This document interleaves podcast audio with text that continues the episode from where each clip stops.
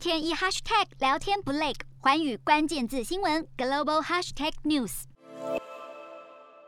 缅甸遭罢黜的前领导人翁山苏姬，原定在十一月三十号要在煽动叛乱罪的审判中听取判决，不过目前传出法院已经将这场判决推迟到十二月六号宣布，但是并没有说明延后宣布判决的原因。这原本是翁山苏姬被指控的众多罪责中首场的判决，而这些官司恐怕让他面临数十年的牢狱之灾。尽管如此，全国民主联盟其他高阶成员的判决在近几周之内也已经陆续出炉。军政府寄出的严厉判决是毫不手软，像是前首长克伦邦遭判刑七十五年，而翁山苏基一名亲信幕僚也被重判二十年。瞄准新南向商机，剖析东南亚发展。我是主播叶思敏，每周五晚间九点记得锁定。看见新东协就在环宇新闻 MOD 五零一中加八五凯播二二二及环宇新闻 YouTube 同步首播。